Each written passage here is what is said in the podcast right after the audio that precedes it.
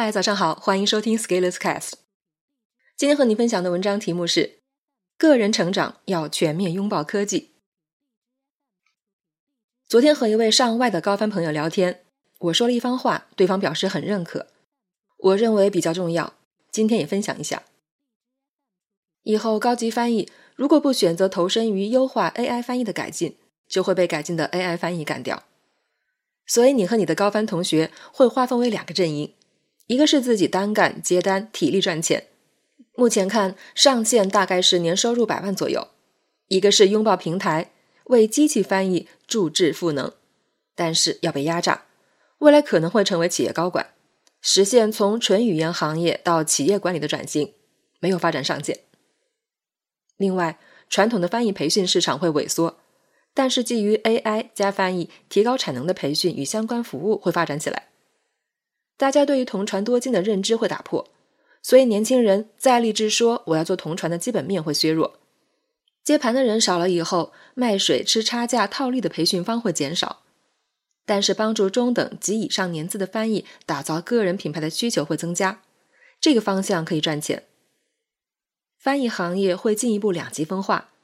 掌握新媒体营销技术的翻译会进一步放飞自我，而底层翻译会很难过，尤其是刚入行的。在读的高翻学生要做好提前规划，想好发展方向，拥抱科技，才不至于很被动。最近我在做关于中台的事情，我有一种很强烈的感觉，就是不仅仅群体进化的速度比个体快，技术进化的速度也要比个人快。中台技术的本质其实就是企业集群大了以后，大家发现共享一部分能力，可以避免重复建设。不同的业务可以通过一种共通的语言来协作，从而产生效益倍增的效果。这其实是一种集约高效的生产，就像传统的工业领域里面，各种零件通过标准化的方式统一起来了，大家都能在一处生产，在其他地方使用。于是，在全球范围内，通过贸易的网络加上金融的网络，形成了经济的快速发展。简单来说，中台技术的发展会带来技术的垄断。以人工智能为例。由于集中化，资源的效率会提升，可以用更高的成本进行更昂贵的计算，得到更好的模型，从而会有更先进的武器。当网络通信能力提升了以后，强大的计算能力就可以无缝触及社会的每个领域，而中台会把这些不同的数据联系起来，从而产生更高级的智能。如果你看上面这段话有困难的话，那你可能要紧张一下，因为我们现在进入了数字经济时代。数字经济的基础就是信息技术，信息技术就是近三十年科技发展的重要组成。以前我们可能把计算机、电子等信息技术当成一门专业或者技术，在以后，信息技术更多的是生活中不可缺少的一部分。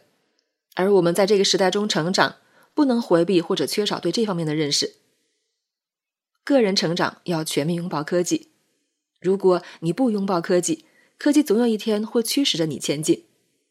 现在是科技融合百业，任何传统业态的行业在未来三十年都会有翻天覆地的变化，而三十年后我们可能正好到快退休的年龄。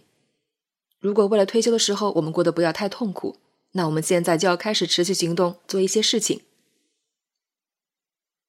在未来，科技素养与人文素养是同样重要的事情。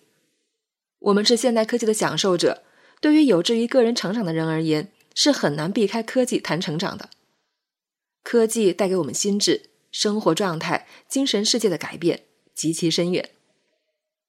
假如你认可我的观点，那么接下来五到十年，你会面临以下工作和挑战：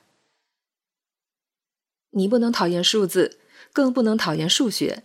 不能讨厌任何逻辑推理的内容。你要从儿时求学对于理科和工科的恐惧中解放出来。甚至产生浓厚的兴趣。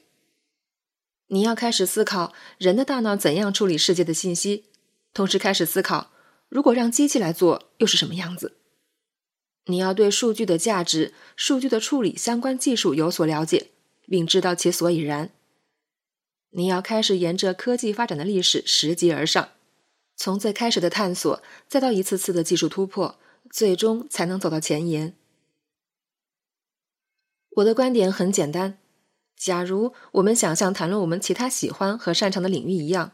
看懂这个时代的科技脉络，那我们需要做好持久战的准备，长期投入时间，慢慢积累，最终形成自己的看法。这是一个五年、十年甚至更长时间的过程。从个人成长的角度看，持续对某个或某些领域形成自己的看法，是很有价值的一件事情。短可以提升自己的专业能力，长可以认知赚钱。如果我们能看得懂哪怕一点点时代洪流的方向，那我们至少不用反着走了。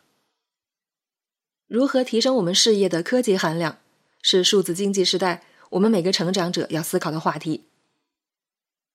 本文发表于二零二零年十二月二十四日，公众号持续力。如果你喜欢这篇文章，欢迎搜索关注公众号持续力，也可以添加作者微信 f scalers 一起交流。咱们明天见。